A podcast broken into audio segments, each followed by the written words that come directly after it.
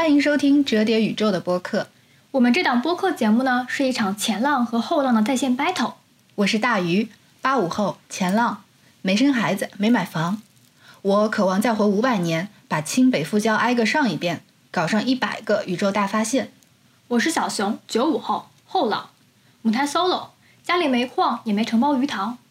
我渴望拥有一台时光机，养上一只霸王龙，然后买下一整颗星球，和外星人做朋友。我们相差十岁，可是八五后和九五后看世界的方式真的有那么不一样吗？除了成功学，我们什么都关心。我们会聊宇宙探索、时空穿越、玄幻修仙、量子力学、世界末日、娱乐八卦。总之呢，鸡毛蒜皮里我们也能聊出星辰大海。因为在网上说话，所以不负任何责任。你爱听就听，不想听就换台。但你一旦离开，你就再也找不到我们了。啊？你问什么？什么时候更新啊？嗯，看心情吧。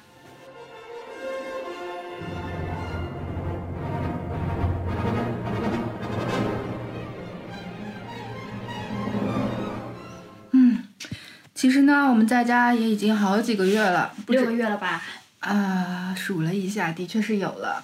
那如果疫情结束以后呢？那就有很多很多都地方都想去啊，有很多很多地方都想去玩儿。那你最想去哪里？电影院啊。嗯，对，这个是我们准备好的答案，应该是一起说的。那你为什么不说呢？对，我们一起再说一遍吧。最想去的地方是哪里呢？电影院。嗯，很好。那为什么要去电影院呢？因为这六个月看的电影太难熬了，手机屏幕太小，电脑屏幕不够大，好不容易搞了一个投影仪，这个声音不够好。因为你钱不够多，你买的不够好。是怪精细度不够高，好吗？哎呦，就花点钱应该是能解决的。声音呢，也是可以买好一点的音响解决的。那还不如说你装修一下，重新把家里装修一个这个专门看电影的这个声音壁，对不对？弄点海绵塞一塞，搞一搞，再弄一个这个五点一，就这个多声道立体声，还可以自己在家搞一个 IMAX 屏幕。嗯，看来财富并没有限制你的想象力，即便没有这个支付能力，想的还是挺好的。对。哎，不过这个话说回来，之所以要去电影院呢，就是因为只有在电影院里，我们开才可以享受到这样的视听的效果，不管是声音啊，还是画面。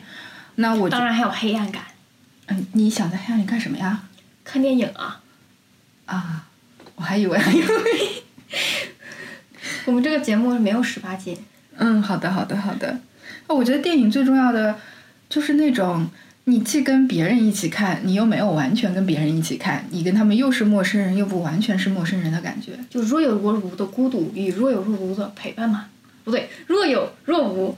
哦，我的中文 说人话，学了好久还是没太会。嗯，若有若无。是，那有时候呢，就是呃别人的小声说话呀。我之前看电影还碰到过后排的一个男的，一直要跟他女朋友解释。那解释的是什么呢？复仇者联盟。对，就一直一直要解释，不停的说。啊，听到后来我真的烦的不行了。我当时第一部复仇者联盟，因为我着急，我在土耳其看的，然后它是本地语言，我一个字儿我都没有听懂，我只听懂了那个声音，就是最后钢铁侠敲。哐哐哐的那个声音，我懂了。然后第二遍，我终于回到了国内，看了一遍中文版，我一个字儿我都没有听到，因为旁边全是那个男主，就是那个什么男主，那个男那个男人对着他女朋友讲：“哦，这个是钢铁侠，哦，这个是惊觉，哦，这个是卡魔拉。”他全部在给讲的这个是历史，除了那个“我只爱你三千遍”，我能听到一个全部，还是因为那个女那个女生告诉那个男生：“你先别讲话。”之外，我没有一个台词我是完整听下来的。你为什么没有制止他？我觉得那个男生还挺好看的。可是人家有女朋友啊。那个女生也挺好看的。哦，你就是现场吃现做的狗粮。可是我又不愿意吃狗粮，还是我温柔。嗯，还是善良。我觉得电影院就是这种感觉。之前呢，我在纽约的时候，在每一场电影院里面，都会在电影院看到同一个鸭舌帽。其实那个人呢，是我的朋友。不知道为什么，他每次去那个电影院呢，都要戴那同一款鸭舌帽。在那个鸭舌帽的同样的脑后勺的位置有一句话。然后每次我看到那一句话，就会知道是他。可是呢，不知道为什么，我们两个都是社恐，就不愿意跟对方打招呼。可是我们都心知肚明，在同一个电影院 遇到了对方，而且是一起玩，一起认为我们共同看了那个电影。可是是没有任何的交流的。那你们为什么不买江临的座位呢？呃，就是各自看各自的，都是独自去看电影，可是看了同一场电影，然后其实现场还有好多好多都是网友，大家都在一个群里，可是就是不想要约在一起看电影，可是其实又在一起看电影，那到底图的是啥呢？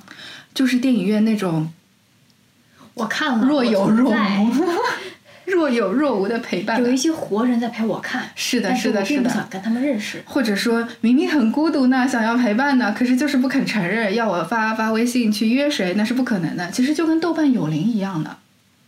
那就是我买了一张票，但是好像全电影院的人都陪我看了这场电影。啊，可以这样讲。所以我觉得电影的确是一个集体性的行为，而看电视其实是孤独的。所以如果在家里看电视或者在手机上看电影，其实是非常非常孤独的一种感觉。不，手机上看电影简直就是灾难哦，是，disaster。发发音不错，发音不错。对，而且那个 R 还得加很多个 R，我得加三千遍个 R，因为太特了。哦，对，说到手机看电影，最令人愤怒的是，为什么明明是在看电影，屏幕还要这么小，只能在手机 APP 上看，不允许我搞投屏，然后电脑上也没有。除此之外，你们还要积极鼓励的大家说话，我真的不理解这种行为到底是什么意思。我很希望有人可以跟我解释一下。就是看着看着，别人发弹幕也就算了，还有人希望说啊，你也发弹幕，一起来讨论讨论啊。我安安静静看个电影不好吗？是，而且手机真的太小了，在手机上到底能看到什么东西啊？可能鼻孔看不到，但是鼻涕是可以看到的。而且有些电影真的真的只能去电影院看，比如说去年的那部科幻片《星际探索》，如果你在电脑屏幕上看，完全有可能就是黑漆漆的一片，更不要说呃，就失去了那种声音设计特别特别舒服的享受。所以就是有些电影是专门为 IMAX 而生的，就包括《阿凡达》，也是一个必须要在 IMAX 上才能感觉到它的视听震撼的一部电影。嗯，像去年的那个《蜘蛛侠：平行宇宙》也是一部必须去电影院看的电影，虽然它是个动画片儿。对，但是得去杜比看，因为它的声音特别舒服。对，而且它的画面其实真的是值得非常非常仔细的看，因为像一般的那个 CGI 电脑生成的动画片当中，像现在很多的动态都是计算机直接生成的，像头发飘一飘啊，风吹一吹啊。可是，在那个蜘蛛侠平行宇宙里面，其实是借用了迪士尼老牌那种手绘制作动态的一个效果，去控制一个动画的呃中间细节的一个变化，所以只有在电影院里面才能感受到那种极致的细腻和视觉享受。所以这种片子真的，我觉得在家里看，就哪怕条件再好，也有点可惜。嗯，而且我觉得电影院可以给人那种孤独被消解掉的感觉，你有没有这种体验？就我之前在伦敦有个叫 Prince Charles Cinema，对吧？一磅可以得这个一年会员，五十磅我就买了一个终身会员。嗯，从此我每次看电影，就是一部电影六磅、七磅，我就开始看各种老片儿、复古片儿，还有从晚上看到第二天的这种马拉松。然后我在里面看这个红辣椒，你会发现你抢不到票。精明的动画《红辣椒》就是《盗梦空间》参考过的一个灵感起源。对对对，那部那部片子我还抢晚了，然后我就进了无数个这个转票群。你会发现，国外的 Facebook 里还有 Meetup 里有无数无数的转票群，然后你就求。最后呢，我从一个老大爷那里面手里求到了一张票，然后进去发现跟我一起看的都是一帮大爷大妈、爷爷奶奶们。他们就是你买票的竞争对手。对，他们晚上没事情，他们去排队，然后那个电影院呢，它是没有座位的，你是先到先得，你可以买票，但是它没有座位号。哦，那入座也要竞争。对，所以我每次看电影，尤其看科幻片，我不知道为什么这些英国的大爷大妈们、爷爷奶奶们那么喜欢看科幻，尤其那种重映片、老片儿，包括《攻壳机动队》。哦，我在我在纽约看过一个集体狂欢式的《攻壳机动队》。首先呢，我也没有意识到它能够在那么多千禧年后、九零后、九五后的美国人心里有这么崇高的地位，可能是我没有了解到它的一个影响力。然后就是现场的那种高兴，就是我其实座位并不好，呃，也不在乎这个电影我是不是真的完完整整的，甚至视听享受也没有那么重要。可是当我知道自己的一个爱好跟现场的几百个人是能够对画面里面的某一个精彩片段、某一个只有粉丝知道、粉丝高兴的一个，呃，比如说少佐在水里面跟一个反派人物打架的一个画面，因为我知道这个画面在当年要制作出来是多么的艰难，所以看到那个的时候，我会非常的有敬意，就是认为动画制作行业这个科幻动画的制作在那个时候达到那样一种用心的地步。然后我会发现，所有周围的人跟我一样在分享这种亢奋，而且你可以从他们的呼吸、声音，甚至这些小动作当中感到全场跟你的脉动是一致的。我觉得那种体验是任何其他方式都不可能得到的。所以你看，赛博朋克这种东西，它是一个电影类型，但它也是一个电影院的一个归属。就我记得我刚回国那年。跟一个朋友，真的是一个网友，然后一个编剧，就大概网上认识了很多年，然后跟他第一次面基，我说那我们看电影吧，看《银翼杀手》吧，然后那一全程我很烦的就是有个电话来了，我没接，因为我特别想看《银翼杀手》，但是就是它那个画面、它那个画质，包括它整个赛博的那个画风，会让你觉得它是属于电影院的。嗯，对，而且《银翼杀手》里面的建筑，还有它的光的一个使用。是文字或者任何其他戏剧都不可能传达到的，只有电影这种媒介可以用那样一种场景，让一个呃男主角这样的人物，把它放在一个很赛博朋克又很像香港街头的这种高密度又有这种未来感的建筑群里面，让你很直观的感受到那个世界。我觉得那种沉浸式体验要很大一块屏幕才可以。对，而且你必须得仰头看，是因为它给你一种俯视感，给你一种压迫感。然后你觉得你看的看的是未来，其实看的也是一种阴沉，然后那种感觉其实就是因为那个角度问题吧，所以你会觉得哦，它很宏大，它很壮阔，它很恢宏。就如果我要低头拿手机看，我会觉得这是一个 bullshit。嗯，或许吧，我没有看过，因为我觉得这种电影我没有办法不去尊重它而不在电影院看。嗯，而且看的时候会有一种通感，尤其像呃《银翼杀手》的，尤其片片头开始的那些画面。甚至感觉空气里的湿度和温度都是触手可及的，嗯，包括它的声音，人走过马路的声音，还有它一些食物啊，还有呃各种光线的使用，嗯，我觉得那种质感是电影屏幕给我们的一场很美丽的梦幻。那种梦呢，因为太像真的了，而且太能够帮助我们沉浸其中了，所以日常生活中很多瞬间就是因为可以做一个梦而可以逃离一些。可能生活的烦恼啊，或者日常的轨道，所以这是电影院非常宝贵的一部分。而且电影院有一个好处，就是它可以保证我们不被打断。啊，对对对对对，我就记得，就是资料馆当时要放《X 战警》的五连映，就那种马拉松。那半个月前，然后呢，我因为就是大概要一些工作需要吧，我需要去看。但是那五部片子，我大概其实看了两三天，中间一直就是来一个微信，来一个 Facebook，各种事情你就被打断了。然后看着看着你就容易走神，然后因为你觉得那个不是在看电影，你只是在快速的浏览屏幕。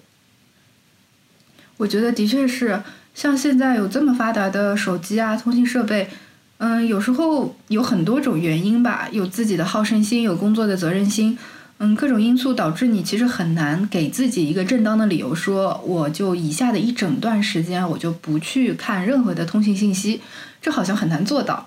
但是电影院就给了你一个十足的理由，说啊，这两个小时我就是手机就当不存在，它一定在包里，那种感觉其实非常的好。当然，肯定也有人还是忍不住，还是想要看手机，或者工作原因，他就不得不拿出来看一下。对，人家忙嘛，理解理解。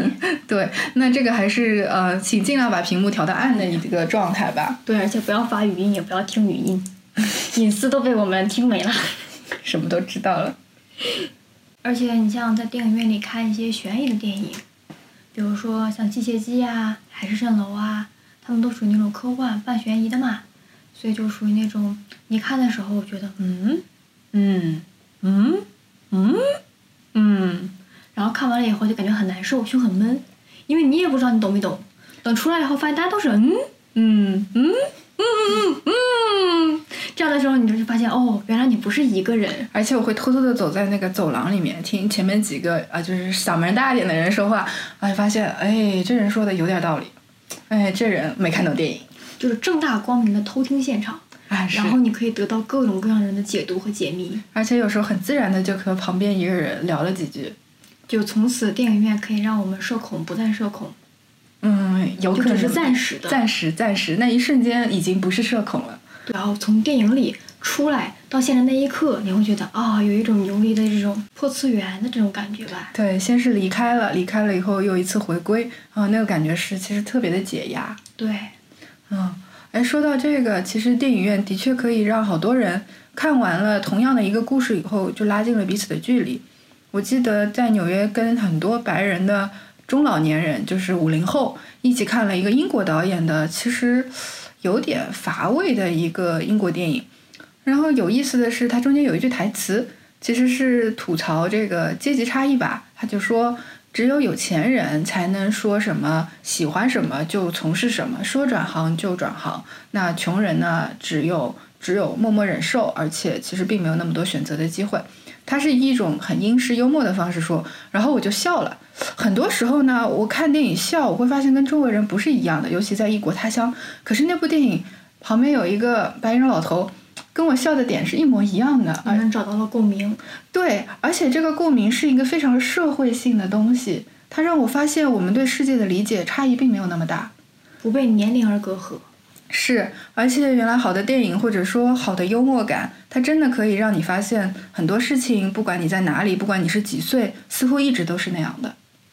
所以有的时候电影就是像音乐一样，可以无国界嘛。是，有时候镜头语言的确是可以打破语言文化的隔阂。其实我们也不知道电影院什么时候能回归，但是总归技术无论发展再快，短时间内，电影院可能还是无法被取代的吧。是呢，啊，其实人类很早的时候就在黑黑的洞穴里面相互靠得很近，可能那种感觉也跟电影院很像吧。啊，希望有一天电影院的这种体验还能尽快的回到我们的生活中。这里是折叠宇宙的播客栏目，我们想要从鸡毛蒜皮里挖出星辰大海。你有什么在电影院里特别的经历吗？留言告诉我们吧。